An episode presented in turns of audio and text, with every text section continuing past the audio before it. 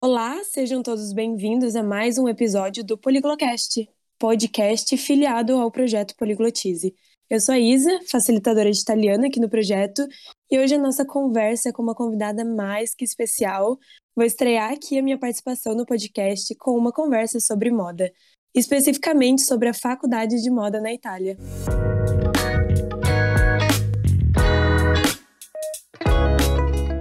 É, meu nome é Julia Canineu, o pessoal me conhece como Dica. Sou formada em moda é, em Milão. Morei muitos anos fora, 17 anos fora, voltei pro Brasil depois de 17 anos. Estou dois anos em São Paulo. Obviamente, pandemia, a gente volta para as nossas raízes. Enfim, sou apaixonada por idioma, sempre gostei. Pelo mesmo fato de morar tanto tempo fora, para mim, é uma coisa que faz muito sentido. Então, eu falo que eu falo meu próprio idioma porque eu misturo um pouco de todas as línguas. Então, passo bem. Algumas vezes ninguém me entende, mas não tem problema. Agora as coisas começaram a fazer um pouquinho de sentido para mim. Porque eu te conheci pelo YouTube e você fazia vídeos em espanhol. Mas eu te acompanhava porque você fazia faculdade de moda na Itália.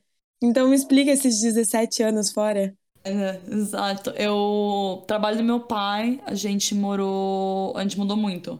Então, na verdade, eu saí com 5 anos do Brasil, a gente morou 9 anos no México, onde eu praticamente cresci a minha infância inteira, né? Então fui alfabetizada em inglês, porque a minha escola era bilíngue, e depois foi introduzido espanhol, claramente, porque eu tava no México. Depois a gente voltou seis meses pro Brasil, é, onde de seis meses meu pai já tinha sido transferido pra Venezuela. Morei dois anos na Venezuela, aí dois anos e meio na Colômbia, onde me formei da escola.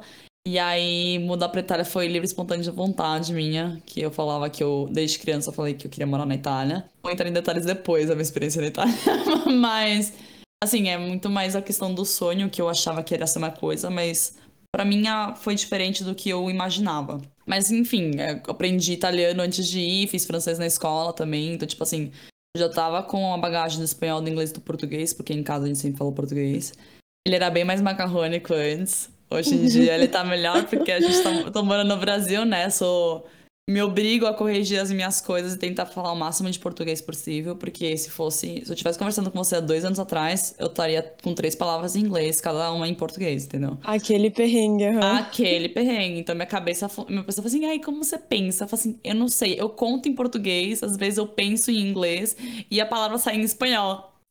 Misturar as palavras mais fáceis de cada idioma e sai uma frase. É, mas uma coisa legal que, tipo assim, eu como eu fiz francês na escola porque eu achava parecido com português. Então, até eu pulei o nível 1 de, de francês porque eu, tipo assim, achava muito fácil. Eu falei assim, professora, não tem como, tipo, me dar mais coisa. Ela falou assim, ah, vamos te passar pro, nível, pro é, level 2, né? E aí... Intermediário? É, eu fui para o intermediário e aí foi super bom. Só que aí eu comecei a aprender italiano na, na paralela. E eu não pratiquei meu francês, então eu perdi meu francês quando eu mudei pra Itália, porque é muito parecido. Sim. Em questão de pronúncia, né? De escrita é totalmente diferente. É muito mais fácil aprender italiano do que francês. Nossa, eu acho a pronúncia, quando eu, eu tentei no começo da pandemia aprender francês, porque eu já tinha o italiano, a pronúncia, cara, é outra coisa. Mas vocabulário, por exemplo, me ajudou muito. Você acha? Eu acho as palavras muito parecidas, mas não a pronúncia. É que eu acho que, tipo, como eu tô acostumada com a pronúncia do francês e depois eu migrei pro italiano, para mim tava. É que também o italiano é parecido com o espanhol, né? Tem essa questão. Aí eu comecei a fazer aula particular. Na verdade, fui na. Eu não sei se aqui em São Paulo tem a Dante Alighieri. Também estudei na Dante Alighieri. Então, eles fazem academia de italiano que é uma, eu acho que, se não me engano, é patrocinada, não é patrocinada, mas é uma iniciativa feita pela Embaixada Italiana em todos os países. E no México, meu pai já sabia disso, porque, tipo, ele trabalha na empresa italiana há muitos anos. Então, eu fui procurar isso na escola italiana lá em Bogotá, quando eu fui aprender italiano. Uhum. Só que Cara, aquela coisa de aula de turma e vai tudo muito lento. E eu tava pra mudar pra Itália em três meses. Falei assim, gente, não vou nunca. E aí eu peguei um professor particular. E aí a gente só fazia mais conversa, entendeu? Porque, tipo assim, eu preciso começar a me virar, entendeu? Depois eu me viro como escrever. Sim. Mas eu preciso saber de um pão, entendeu? Exato, que é o básico de quando você básico. muda pra outro lugar, né? É, eu preciso, tipo, eu preciso de água. Como que eu pago a conta de luz, sabe? Tipo essas coisas. Aham. Uhum. Então você já sabia italiano quando chegou na Itália? o básico. Eu achei que eu sabia italiano, né? Aí você falou assim, não consigo nem registrar a conta do, do número telefônico, que legal. Ai, mas você escolheu então primeiro o país e depois a faculdade? Tipo, ah, eu vou me mudar pra Itália. O que eu vou fazer eu não sei, mas eu quero ir pra Itália. Não, não, não. De criança, meu sonho de criança era morar na Itália. Porque, não sei, livre, espontânea imaginação de uma criança de 10 anos. E aí eu, enfim, eu sempre gostei de fazer muita coisa relacionada com artes. Eu queria ser atriz, na verdade, fiz teatro musical há muitos anos, teatro em geral. É, no último ano da escola, na verdade, que eu decidi que eu não queria ir pro mundo da atuação, porque eu achava que ia ser um mundo muito tóxico para mim, então eu decidi que eu ia cursar moda. E que eu conseguia estar tá ligada com o teatro pelo figurinismo. Uhum. Então eu apliquei a três faculdades? É, foram três. Eu apliquei para Parsons, não, duas. Eu apliquei para Parsons e para Marangoni. A Parsons eu apliquei na Parsons do campus de Nova York, e como eu fazia francês na, porque eles têm um campus na França, né, em Paris. Então, como eu falava francês na época, eles me aceitaram no campus de Paris porque tinha muita demanda no de Nova York. Só que eu não queria ir pra Paris. E a Marangoni também tem em Paris, né? Também tem em Paris, mas eu não queria ir pra Paris. eu queria, assim, se hipoteticamente do meu segundo ano quisesse fazer um ano em Paris, depois voltar pra Nova York, tá bom. Mas eu não queria isso, eu queria ter entrado no campus de Nova York. Enfim, a gente tem nacionalidade italiana, meus pai, meu pai tem muitos amigos na Itália, então assim, sabe que vai ser muita mais tranquilidade para nós saber que tem algum conhecido lá. E também já tinha amado que eu ia mudar pra lá, não tem problema. Eu falei assim, ah, super rola. Fiquei chateada na época que eu não tinha entrado no campus da Parsons, enfim. E aí eu decidi eu fui pra Milão. E isso foi em 2017. Vai fazer cinco anos. Que loucura, velho. O tempo passa muito rápido. E então você fez a Marangoni. Marangoni. E qual que é o processo dela para você entrar? Não tem muito processo, né? Você entra no site, você paga o, tu, o, o enrollment e fim. Justo, entendi. É porque é uma faculdade particular essa, né? Sim, mas aqui, tipo, todas as faculdades particulares normalmente tem algum processo seletivo. A Marangoni não tem. Hum. Tipo assim, nem filtro filtro de pessoa que fala nível de inglês bom ou não, não tem. Tipo, tinha gente na minha sala de aula, porque eu acho que uns 85% ou 90% dos alunos na Marangoni, pelo menos de Milão, são chineses. Então, até as placas da Marangoni tá em inglês, italiano e chinês. Mandarim, no caso, né? E aí, muitos chineses não sabiam falar inglês direito, nem italiano. Então, Cara, é frustrante porque você não sabe se comunicar com seu parceiro de aula. O professor fica frustrado também porque não consegue entender direito o aluno. Então, por um lado, isso é. Bom, pra, na minha opinião, é péssimo. Porque, tipo, cara. Uhum. Eu fiz. Em, eu, minha, facu, minha faculdade, minha escola foi em inglês. Meu inglês é melhor que meu português, claramente. Então, tipo assim. Sim. É ruim porque você não tem uma média, você não tem um filtro de quem entra e quem não sai. Entendeu? E aí também fica ruim porque você não consegue constantemente ficar motivado nessa questão. Porque, na verdade, eu pensei, vou fazer meu primeiro ano de inglês e depois vou migrar pro italiano. Aí eu, eu falo assim, nem ferrando, escrever coisas em italiano, relatório em italiano, uhum. escrever TCC em italiano, você nem ferrando. Não tem que passar as perrengues, não, pelo amor de Deus, eu vou fazer em inglês. E eu acho que o que mais diferencia, então, é que na tua sala, por exemplo, tinha muito estrangeiro, né? É. Em uma sala de italiano não teria tanto. Não se tivesse feito o curso em italiano. Exatamente. Mas então, quando você se inscreve no site, é certeza absoluta que você vai entrar na faculdade. Se você pagou, você entra. Entendi. É literalmente isso. É que eu, por exemplo, eu fiz o vestibular do Politécnico de Milano. Ah, é que é totalmente diferente. Cara, muito difícil para você entrar. Eu passei em terceiro lugar porque tinha estrangeiro. Mas porque eu fiz EAD o vestibular. Se fosse antigamente, antes da pandemia, eu nunca teria passado. Não. Em italiano ainda, nunca. É péssimo. Tipo, eu, o pessoal que entra no Politécnico fala assim, gente, eu tiro o chapéu pra vocês, vocês passam tanto perrengue. Pois é. Pois é, então saber que tem uma, uma faculdade também na Itália de moda, né, que você pode passar assim. Porque todas que eu vi, você tinha que fazer o vestibular. E ele era específico. Tinha que estudar moda, tinha que estudar design, e era em italiano. Ou senão você tinha que ter o TOEFL ou IELTS. Então, a, a Marangoni só pede o IELTS se você vai mudar para o campus de Londres ou de Paris. Por quê? O de Milão não tem o certificado pela Universidade de Manchester. O de, o de é, Paris e o de Londres, sim. O de Milão não tem porque eles não aceitam que o curso seja enfim, tem um ensino italiano, entendeu? Aí eles fizeram uma nova, uma nova formatação, que é o AFAM, alguma coisa relacionada com é, diploma de, de artes e, e tudo mais que é relativamente novo. Isso entrou no ano que eu comecei, então tem cinco anos. Eu, na verdade, apliquei para esse programa. Só que eles nunca entenderam isso e depois assim, eu briguei porque eu queria entrar naquele lá, porque eu tinha na cabeça que eu queria fazer um mestrado. Na verdade, graças a Deus que eu não fiz, porque senão eu ia ter passado muito perrengue, mas já passei. E aí, é, eles falam assim, ah, você pode estar no curso, tipo assim, o quê? Passar perrengue italiano? Nem ferrando. Passa perrengue em português, passa perrengue em inglês, mas italiano não, pelo amor de Deus, Deus me livre, Deus me livre. Sério, mas você queria fazer o mestrado lá, então, na Itália? Na verdade, eu queria fazer... Na ideia sempre foi ter oportunidade de fazer mestrado, né? Porque a Marangoni Design em Milão, sem ser a FAM, não tem, digamos que não é um diploma, né? Uma certi um certificado de formação, entendeu? Ah, sim. Mas não são todas as faculdades que, na verdade, aceitam. Faculdades de arte, provavelmente sim, entendeu? Porque, claro, você vai continuar fazendo uma coisa relacionada com arte. Mas como o programa é muito prático, são aulas muito práticas em vez de teóricas, tem uma certa, digamos que, dificuldade.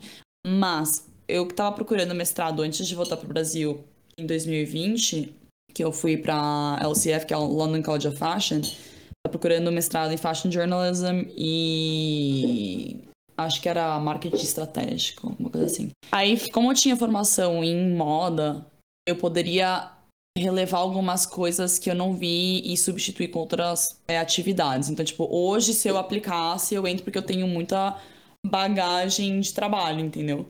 Mas, se eu tivesse aplicado logo em seguida, não tivesse dado certo. Bom, na minha visão, né? Não sei, posso estar totalmente errada, mas pelo que eles tinham contado assim, é, não, você tem como você entrar relevando outros temas e outros, é, como chama? Outras vertentes, diria eu, né?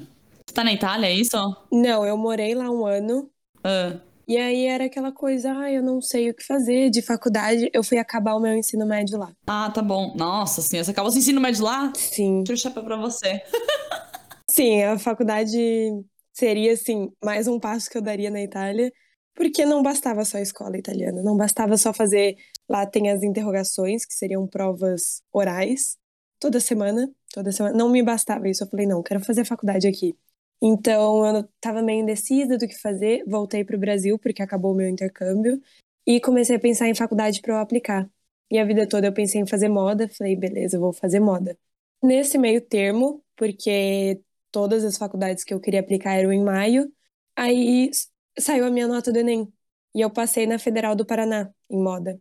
Falei, beleza, tá EAD, eu não vou ter que sair daqui, da onde eu tô morando em Santa Catarina agora. Falei, não vou ter que sair daqui. Então vou fazer a faculdade EAD enquanto eu tô fazendo vestibular para Itália. Acabei fazendo só do Politécnico, passei, mas acabei não indo. Ano passado tava uma loucura ainda de Covid, não sabia se ia mudar. E morar em Milão também não é, é muito caro. Aí eu falei, meu Deus, não sei se eu estava preparada para ir morar em Milão. Então, eu queria ir para Itália, mas será que é Milão? E aí acabou que eu fiquei aqui no Brasil, mudei meu curso, tudo. Meu Deus, uma loucura. Mas ainda tenho vontade de, quem sabe, algum dia fazer algum curso em Milão. É o que eu sempre falei, né? Lá você respira moda, pelo menos. A Marangoni tá bem localizada no quadrilátero da moda, que é o Digamos que é o Fifth Avenue uhum. de Milão, né? Onde estão todas as marcas de grife, onde tem um monte de loja, enfim. Então você sai da faculdade, você literalmente você tá, você dá com a Jill Sanders, você tem uma Off-White na esquina, e depois você tem, tipo, Gucci Prada na rua da frente. Então tem, na verdade, muita coisa que você respira lá. Mas aí também tem muita questão, né? Porque eu acho que a perspectiva de moda pode mudar muito pro gosto de cada pessoa. Sim. Né? Porque eu acho que Cara, é que a, a moda italiana é muito tradicional, entendeu? Então, pra. Essa é a minha experiência, tá? Eu, como brasileira, não acho que existe tanta abertura pra uma visão de uma designer brasileira dentro do mercado italiano. Sério? Você acha isso? Eu acho, porque é muito preto no branco. Você traz propostas diferentes e fora do quadrado, que seja estrangeiro, eles falam assim: ah, tá bom, legal. Só que, tipo, só falam isso, não falam mais nada. Não vai funcionar aqui. Não vai funcionar aqui. Até em uma das minhas lives que eu fiz com uma ela é uma cura... ela, a Paula Antonelli, ela é uma curadora de arte na, no Museu de Arte Moderna em Nova York. E ela, eu trouxe esse tema durante a moda porque ela tem um programa que chama Design Emergency, que fala que o, na verdade, o grande problema na no meio ambiente, sustentabilidade, é o problema do designer, porque quem errou foi o designer. Se tem desperdício, é porque o designer, em geral, em forma de arquitetura, em design de interior de roupa, é porque a gente não pensou numa solução para todo o lixo que a gente está gerando. Sim. Então, ela traz pautas à tona sobre isso, entrei em contato com ela. Ela topou fazer a live, e aí eu trouxe assim, é que eu fiquei muito frustrada que na faculdade a gente não vê o tema de sustentabilidade. É um tema que me importa bastante, e é uma coisa que veio para ficar, e você fala assim, cara, eu tô estudando moda, hoje não é uma coisa nova, não é uma novidade, você vai falar de responsabilidade ambiental e social. Então, tipo, velho, tem que ser uma pauta obrigatória na minha cabeça, né? Aí eu falei para ela, assim, ah, é que é tipo, é super difícil, né? Eu fiz Marangoni na Itália, eles não trouxeram essa falei assim, ah, você fez é, na Itália? Eu falei assim, fiz. E eu me frustrei, porque, tipo, eu não vi muito isso. Eu falei assim, ah, os italianos, eles vão ficar pra trás. Eles não, eles não querem pensar, eles querem ficar só no quadradinho deles, só no. Uhum. Tipo, naquilo lá, fechadinho e tudo mais, porque eles acham que aquilo é a melhor solução, quando na verdade eles estão ficando para trás eles são muito bons em design para eles não verem a solução, entendeu? Tipo, tem muitos, é, muitas construções já lá acontecendo arquitetonicamente falando que são mais ambientalmente responsáveis, digamos assim. Tem o Bosco Verticalia que tira não sei quantas é, toneladas de emissão de carbono do ar, que foi uma construção arquitetônica que é super recente, que já foi feita pensando nisso. Ela falou assim, cara, eles ficam pra trás. Então, tipo, eu sendo italiano, eu posso falar isso, entendeu? Uhum. Eu consigo ver de dentro, assim, graças ao bom Deus, alguém falou. Porque, tipo, eu sinto que ele, tipo, bom, é na minha impressão, né? Eles latem muito. Sim. Só que na hora de fazer, cara, é, é tipo, vamos, vamos dialogar, entendeu? Uhum. Não, vocês não têm sempre a melhor solução. Eu acredito que a gente pode trabalhar junto para encontrar uma solução. Isso em tudo, né? Não é só lá, mas em temas em geral, entendeu? Com certeza. Mas você acha que essa questão da sustentabilidade seria diferente com uma faculdade aqui no Brasil? Acho. Ou é uma questão que ainda tá para entrar? Não, eu acho que, tipo assim, pelo menos com as meninas que já tive troca de TCC aqui, é uma pauta que já tá muito mais à tona dentro do currículo de moda no Brasil. Uhum. Eu acredito também que a educação brasileira é muito mais completa que fora, entendeu? Isso foi eu conversando com pessoas que estudaram no Brasil, entendeu? Porque eu não tenho muita referência dos estudos no Brasil, porque eu não morei Uhum. Entendeu? Eu morei, tô morando agora e não tá sendo estudando, entendeu? Mas, tipo, cara, muitas pessoas que fizeram faculdade no Brasil foram pra frente, tipo, ah, eu não aprendi isso é, na faculdade. Isso de fora. Então, tipo, é muito base, você aprende muitas coisas na prática. O bom da faculdade que eu fiz é que, tipo assim, a Marangoni é muito prática real. Então, tipo, ah, vai, você vai desenhar o dia inteiro, você vai costurar o dia inteiro, você vai se virar. Então, tipo assim, se você gosta, você gosta, se você não gosta, 80% da sala não vai se formar. Que foi exatamente o que aconteceu. Sério? No primeiro ano a gente tinha, acho que no... Não, nove não, acho que eram umas 11 turmas, eles formaram sete. Caraca! É porque, querendo ou não, é uma rotina muito puxada, né? Fazer moda é puxado. Ou você se dedica a isso, ou você sai. Não é só fazer um, um, um desenho kamikato lá. Sim. Na paz de Deus. Não, o pior é que, tipo, eles são super é, exigentes para desenhar rosto. Assim, eu tô aprendendo é, aula de arte pra desenhar autorretratos? Ou você quer que eu desenhe uma roupa? Porque, velho, não entendi. É, essa questão que você falou também, que a Itália vai ficar para trás no quesito sustentabilidade, é um tema que está muito recorrente aqui no Brasil, tanto o minimalismo, marcas querendo se tornar mais sustentáveis, até eu, quando estava fazendo moda, eu fiz um trabalho muito bom, assim, vejo na minha visão sobre greenwashing, uhum. que é as marcas querendo se passar por sustentáveis, mas só porque é um tema que tá é uma tendência. É hype, digamos assim. É, exato, é virou hype. uma tendência agora ser sustentável. Só que na moda isso, na Itália isso não é uma tendência. A tendência deles sempre foi, parece que sempre vai ser extravagância, ostentar, luxo. Então, eu não consigo ver eles também em um cenário, por exemplo, são Paulo Fashion Week. Não consigo ver uma tanto que seja um design um designer pequeno italiano, não consigo ver ele trazendo as coisas dele para o São Paulo Fashion Week, porque não entra mais, não cabe mais.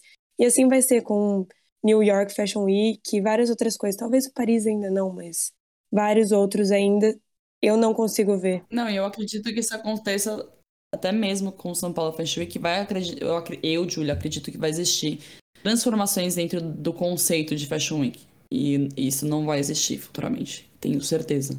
O que não vai existir? Desfiles? Sério? Uma coisa que vai ficar muito pra trás. Bom, eu, Julia, na minha visão, é, eu não acho que é uma coisa que veio pra ficar, porque é uma coisa que, tipo, não inclui todo mundo. Aham. E moda inclui todo mundo. Todo mundo usa moda, todo mundo usa roupa. Sim, Da nossa própria maneira. Cada um tem um estilo, cada um tem uma condição. sim. A maneira em que, tipo assim, ai, porque é tudo glamour. Ai, preguiça. É, e querendo ou não, desfiles. Agora estão tentando ser um pouco mais inclusivos, né? Mas querendo ou não, desfile é um lugar onde você vai fazer uma peça para talvez usar uma vez ali na passarela. Então você não vai ficar usando um monte de tecido, a modelo tem que ser magra, as roupas têm que ser padronizadas para conseguir caber mais de uma pessoa ali que vai desfilar. Então, realmente, não acho que é inclusivo. Mas talvez desfiles digitais, não sei, nessa questão. Ai, sei lá, é, um- é uma incógnita muito grande na minha cabeça ainda, mas. Enfim. Tá, mas e na questão de cultura da moda mesmo? Qual que é a diferença que você vê da cultura da moda no dia a dia das pessoas aqui do Brasil e da Itália? Eu acredito que o brasileiro não valoriza o brasileiro. Gosto de falar isso todas as vezes, porque a gente se baseia muito no exterior. E eu fico muito puta com isso. Desculpa falar palavrão, mas é. Tipo, isso me chateia muito porque a gente tem um potencial muito grande como artistas a agregar. Só que eu, eu, eu sinto ainda, bom, pelo menos não dos designers novos que eu estou vendo agora, né? Mas eu sinto que existe uma preguiça muito grande de ter que pensar uma coisa do zero, sabe? A Uhum. gente tem muita diversidade no Brasil. A gente tem diversas culturas, entendeu? O Brasil, eu acho que é um dos países com mais diversidade cultural do mundo, entendeu? Tem. Cara, é bizarro. É bizarro. E brasileiro tem muito aquilo, muito na moda ainda, de colocar em um pedestal qualquer coisa que não parece brasileiro. Tipo, nossa, eu nem sabia que essa roupa aqui parece tão, tão gringa. Nossa, tem muito disso ainda. Exato. Então, tipo assim, cara, adoro que a roupa pareça brasileira. Sim, sim. Adoro. Porque, tipo assim, isso valoriza quem a gente é. E eu acho que essa é a grande diferença. Por isso que o estrangeiro não valoriza a moda brasileira. Aham. A gente não valoriza a nossa moda. Eu acho que eu vi, eu acho que foi no seu, no seu canal no YouTube que eu vi que você fez um trabalho, não sei se era o seu TCC, com um monte de renda. É, esse foi meu TCC, sim. Foi o seu TCC, cara, Foi, foi. incrível. É a cara do Brasil. Eu digo assim, minha avó é costureira, cara, eu vejo aquilo, eu só lembro da minha avó. Uhum. Incrível. Cara, e, e sabe o que foi o pior? Que, tipo assim, não teve um A de toda a banca de italianos. E assim, sabe o quê? Vamos embora, vou voltar pro meu país, não quero mais ver vocês. Tipo, preguiça. Mas é isso que eu, quando eu te falo, que é muito preto no branco, Aham. do italiano. E você saiu disso? Sai de, eu falo assim, minha professora de, de, costu, de corte e costura, falou assim, ah, o que que você vai fazer agora que você se for? Eu falei assim, vazar, minha filha, vazar. Zero planos de continuar lá. Não, Deus me livre. Tipo assim, cada um tem uma experiência, né? Não tive uma experiência Claro. que eu gostaria de repetir na Itália. Primeiro que, tipo assim, eu não tenho amigos italianos. Tanto porque a tua sala era toda em inglês, né? As tuas aulas. Não, não é nem isso. Eu, eu, falo, eu falo pelos cotovelos, entendeu? Eu posso fazer amizade até com um cara que conheci na esquina. Aham. Mas, tipo, o italiano é muito fechado. Principalmente milanês. Os, os, Sim. os sul são muito mais agradáveis. Eu, eu morei no extremo sul. Cara, eu só tenho experiência boa. Talvez assim, não com todas as meninas, porque aí já é uma. Elas tinham uma visão mais, tipo, cara, eu quero ser igual às meninas de Milão. Todas. Tanto que agora que estão fazendo faculdade, todas essas que eu não tive boas experiências estão indo morar em Milão. Foram morar lá. Mas a experiência que eu tive com italianos foi incrível, tanto que eu não ficava com outros intercambistas, eu ficava com as meninas da minha sala. Mas eu vejo muito essa diferença do milanês, por isso que eu não queria ir para Milão, e do resto inteiro da Itália. O norte da Itália tem muito essa, aquela coisa de. Ainda existe essa ri- rivalidade com o sul, porque acho que o sulista não trabalha. Sim, E aí eles falam assim: aqui, quem paga as contas aqui na Itália é o norte. E eu assim, ai, gente. bem aquela questão brasileira, né, de Nossa, preguiça. Sério. Tipo, ah. É que eu não tenho paciência pra essas coisas, né? Então, tipo assim, eu não. Pra não te dizer que eu não tenho uma amiga italiana, eu tenho porque ela se juntava com as nossas turmas de dos, dos latinos, entendeu? Aham. Mas só. De resto, filha. Na faculdade ficava só com latino. Incrível! Eu falo. É bom, aqui eu falo mais espanhol que português, né? Então todos meus amigos, todos. Enfim, argentinos, uruguaios. Meu grupo inteiro era venezuelano. Então, tipo assim, eu só melhorei meu espanhol e aprendi novas gírias de outros países. Aham. E agora que você está aqui no Brasil, como que você está colocando para frente os ensinamentos que você teve da faculdade lá? Ou você realmente saiu dessa área, ainda está na moda? Como está a sua vida agora no momento? Bom, eu eu fui pro lado da comunicação, né? Na verdade, eu voltei. Vai fazer dois anos que eu voltei. Voltei em novembro de 2020. E eu, eu, tava, eu voltei com planos de voltar a vazar. pra onde? Não sabia. Assim, eu vou pra, eu vou pra, pra PQP. Eu pensei, assim, vou mudar pra Austrália. Daquela, eu sou daquela. Eu já mudei tanto na minha vida que pra mim, cada três anos eu quero mudar de lugar. Começa, eu começo a me coçar. Nunca pensei que eu fosse gostar de voltar a morar no Brasil estagiei numa agência de marketing que eu não gostei. Depois tive um podcast com a minha amiga. A gente queria coisas diferentes, então, tipo, tudo certo. Ia largar a moda de vez, ia para um lado mais de, de autoconhecimento, que eu ainda toco nas minhas redes sociais, né? E também ir pro lado mais. Cara, de aprender mais coisas relacionadas com alimentação, com nutrição. Até pensei em fazer alguma coisa relacionada com é, Health and Nutrition Coach que é um programa que uma amiga minha tava fazendo, aí eu encontrei a minha coach, que ela. Eu fiz sessão com ela, e eu assim, ah, então não sei se eu vou continuar com a moda, porque. E ela falou assim, Julia, mas se ninguém falar sobre moda sustentável, ninguém vai falar. E eu. Nossa, é verdade. Eu pensava assim. Só que eu trabalhei numa agência super pequena, que, tipo, pra mim não. Eu não consegui ver uma diferença que eu consegui fazer lá. Eu falei assim, como que eu vou trocar uma marca da indústria da moda? Eu, tipo, velho, eu falei assim, não. Aí ela, tipo, virou aquela chavinha e eu postei um vídeo no TikTok. Eu falei assim, tá bom, universo. Se for pra ser, me dá um sinal. O vídeo viralizou. Então eu falei assim, tá bom. E hoje em dia você tá bombando no TikTok, né? E no Instagram também. No Instagram também, cara. Cara, as oportunidades que apareceram de trabalho hoje, vai fazer um ano, né? Foi meu aniversário do ano passado, então, tipo, dia 25 vai fazer um, um ano. Que eu falo assim, tá, vou apostar na minha carreira como, é, como criadora de conteúdo, né? E é aquela grande coisa, enquanto mais a gente alcança, somos mais pessoas procurando uma mudança dentro da indústria da moda, porque eu, Júlio, não vou conseguir fazer a mudança, mas nós juntos conseguimos. Uhum. Então a grande sacada foi essa, entendeu? Tipo, é criar uma grande comunidade de pessoas que se importam com a mudança climática e vê e go bem gostam de moda, porque eu ainda, obviamente que eu gosto de moda, tipo, uma coisa que me representa, uma coisa que me salvou, entendeu? Eu consigo mostrar quem eu sou através de roupa. Sim. Diz muito também do autoconhecimento, né? É, então, tipo assim, o que me levou pra moda sustentável foi me autoconhecer e saber o que, que funcionava para mim e o que, que não. E por que, tipo, as tendências são tão manipuladoras pro ser humano hoje. Tipo assim, ah, você tem que usar e seguir certo padrão estético. Padrão estético, nada. Eu, preguiça. Aham. Uhum se todo mundo tá usando, eu não quero, entendeu? É tipo isso. Sim. Mas aí eu chego a grande questão, tipo, ah, eu começo a postar vídeo, ah, mas ah, você fala de, de, não seguir tendência, mas tá usando uma wide leg. assim, porque eu sempre usei wide leg. Uhum. Hoje tá na moda, colocamos entre aspas, porque o que, que é realmente estar na moda? Não tem estar na moda. Moda é um termo sobreusado, tipo. Sim. E se todo mundo parar de usar, você vai continuar usando e pronto. Exatamente, porque, tipo, é uma coisa que funciona para mim, Julia, entendeu? Aham. Uhum. E às vezes, isso de você ter conhecido muito bem um ambiente tóxico da moda, vamos dizer tóxico, porque é um lugar onde você não pode. A moda, ela exige que você seja criativa, mas na criatividade dos outros. Exato. Então não diz tanto sobre você. E às vezes você tá nesse ambiente onde você não poderia colocar a tua marca, o teu referencial ali, falar de sustentabilidade, te fez achar o seu diferencial. Cara, ninguém tá falando de moda sustentável, eu sei como que é estar em um ambiente onde ninguém tá falando, então vou começar a falar. Exato. E é incrível, porque hoje em dia todo mundo tem escutado. E, tipo, agora tem, tenho muitas, é, muitos projetos que nasceram disso. Hoje dou aula de comunicação numa ONG, porque também nasceu é, do trabalho que eu faço online. Tô com um projeto que enfim, já dizemos várias vezes, mas eu não vou falar aqui porque senão vou dar spoiler. Mas é uma coisa relacionada com moda para tipo realmente desconstruir o que a gente conhece como moda hoje em dia.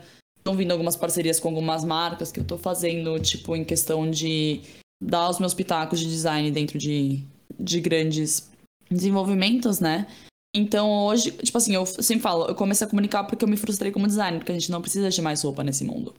Então, o que, que eu posso fazer com o meu conhecimento como designer para com conseguir comunicar? Porque comunicar eu sempre gostei. Sempre gostei de estar em frente da câmera, sempre gostei de estar no palco, sempre gostei de ter um microfone. Tipo assim, eu venho de uma infância que eu fiz sapateado, fiz violão, fiz aula de canto, fiz teatro, fiz musical. Tipo assim, fiz acrobacia em, tecido aéreo. Tipo assim, eu fiz um monte de coisa relacionada com arte. Então, pra mim, lá na frente da câmera é muito, é muito gostoso, uma coisa que faz sentido. Então, como que eu posso passar o que eu conheço da moda e aprendendo junto também, né? Porque eu- quem sou eu pra saber tudo? Aprendo muito pesquisando as coisas para meus, pros meus conteúdos. Então, hoje eu, eu faço conteúdo com a Fashion Revolution, que é uma coisa que, tipo, cara, em setembro, quando eles entraram em contato comigo, foi uma coisa que, assim, cara, eu realmente estou fazendo algo importante. Eu tava conversando com a, com a Mari, que é da equipe da comunicação da Fashion Heavy, que ela falou assim, nossa, já vai fazer um ano. Eu falei assim, pois é. Pois é, amiga, vai fazer um ano. Tipo, faz muito tempo. Um ano é muita coisa. Enfim, meu conhecimento eu passo através disso. Não significa que eu não tenha vontade de ainda exercer costura. Ter coleção, fazer as minhas coisas. Tipo assim, óbvio, eu amo costurar, sou muito manual. Uhum. Mas seria, se hipoteticamente eu chegasse a ser sócio de uma marca, ou ter a minha própria marca, ou ter meu próprio desenvolvimento, seria uma parte mais de upcycling para dar ressignificar, é, ressignificar coisas que já existem no mundo. Mas fazer coisas de matéria-prima nova, eu duvido. Aham. Só se for, tipo, uma coisa que seja super biodegradável e eu sei que não vai afetar. Sim. Produção de, de, como chama, de carbono no ar, que não vai ter desmatamento, enfim, muitas vertentes dentro disso. Cara, eu amei isso que você falou de que não precisa, tipo, a carreira de designer realmente é frustrada, porque a gente não precisa de mais roupa no mundo. E agora eu tô me sentindo inútil, porque eu faço roupas, eu faço. tô me sentindo um lixo, eu faço Ai, roupa de- desculpa pelo tapa na cara, mas. é- Não, mas é verdade. É, Eu sou apaixonada em criar, eu faço tricô, crochê, eu sou Adoro. frustrada com a costura. Com a costura eu sou extremamente frustrada. Os meus trabalhos da faculdade ficavam horríveis, mas eu me descobri em crochê e em tricô. Então, assim, depois dessa conversa, o que que eu posso fazer para ser mais sustentável? Porque eu sei que existem fios que, por exemplo, são feitos de tecidos que não são mais usados, restos de tecidos que as outras indústrias produzem. Por que que eu não tô usando? Me, me botou pra pensar. Cara, é- é- são, são viradas, são viradas de chavinha, que é o que eu sempre falo. Quem sou eu pra te dizer o que fazer? Tô te falando que tá funcionando pra mim, na minha visão, o que, que me dá paz quando durmo. Aham. Então, tipo assim, é uma coisa coletiva. E se te dá dor de cabeça pensar nisso, né? Exato, tipo assim, se me tira o sono, o que eu posso fazer pra que não me tire mais o sono? Né, eu sou muito dessa, tipo, cara, tudo tem uma solução. A gente querer procurar ela, porque a gente tá muito confortável na nossa zona de conforto. Assim, ah, pra quê? Certeza que eu nem vou estar viva pra ver o que, que rolou de perrengue aqui no mundo, entendeu? Cara, eu fico, eu fico puta com essas coisas. Porque eu falo assim, gente, tá bom, mas. é, assim, eu, Ju, eu cheguei a cogitar há alguns anos atrás, assim, cara, eu não quero nem ter filhos nessa época. Aham. Se já tá o ó agora, imagina daqui uns anos que, tipo, vai estar pior ainda se a gente não mudar a nossa, a nossa estratégia com o meio ambiente. Sim. Eu não quero deixar o mundo pro, pro, pra filhos passarem perrengue, entendeu? Hoje já mudei um pouco a minha mentalidade, mas, tipo assim, é porque eu amo criança. Tipo, não tem nem como chance de eu não querer ter filhos. Mas eu cheguei a cogitar essa pauta porque, assim, cara, como que eu vou trazer um ser humano pra esse mundo? Tipo assim, o mundo tá desabando. Aham. Então, é essa questão. como- O que, que eu posso fazer hoje? Eu- a minha coach usou um termo nessa semana que eu amei. Assim, Júlia, eu acho super, super legal como você é polinizadora. Tipo uma abelhinha. Você vai pegando todas as coisas que você vai aprendendo e você vai polinizando todo mundo. Justo. Mas eu usava o exemplo, tipo, cara, eu planto semente todo dia. E se você quer fazer um jardim dessa semente que eu plantei, sinta-se à vontade. Se você não quer ver o resultado dessa semente, também tá tudo bem. Talvez o que eu falei pra você hoje faça sentido daqui cinco Aham. tá tudo bem. Então, tipo assim, é o tempo de cada um. Eu não posso forçar o timing de ninguém. Eu posso fazer a minha parte. Se tá fazendo sentido pra pessoa hoje, é o que vai fazer sentido. Por isso que a comunicação é tão importante. Cara, que bom que você se descobriu criando conteúdo. Exato. Porque eu vejo diariamente na minha. na- no meu feed do Instagram gente compartilhando nos stories os teus vídeos. E é incrível isso. É Adoro! incrível. Aham. Eu fico, cara, eu conheço ela há muito tempo, por causa de uma faculdade de moda que ela fazia na Itália. Cara, eu sinto saudade de fazer vídeo no YouTube, vou te confessar, mas Ah, é. Foi uma semente que tu plantou e eu fui cultivando. Eu, aí do seu YouTube eu migrei pro seu Instagram, que migrei pro seu TikTok, postei um story alguma vez, alguém seguiu, entendeu? Então foi uma semente que há muito tempo atrás você plantou, É. talvez por causa da faculdade de moda. É, então, isso que no YouTube eu nem falava sobre, muito sobre sustentabilidade. Depois Sim. que Também no YouTube era super confuso, né? Comecei em inglês, depois passei pra, pra espanhol, depois passei pra português. Tipo assim, coitado das pessoas que me acompanham. Não, mas quem gostava dessa coisa orgânica de conhecer a realidade, assim, da faculdade de moda ali em Milão, era incrível, porque era o teu dia a dia ali.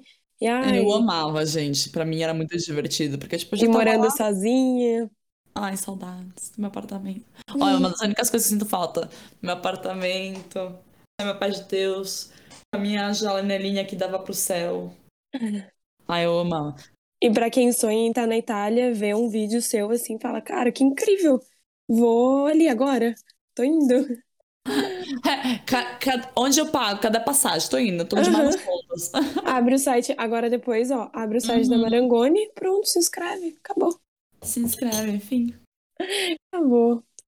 Ju, então acho que é isso. Mais alguma coisa para acrescentar nesse podcast que pode agregar na vida das pessoas?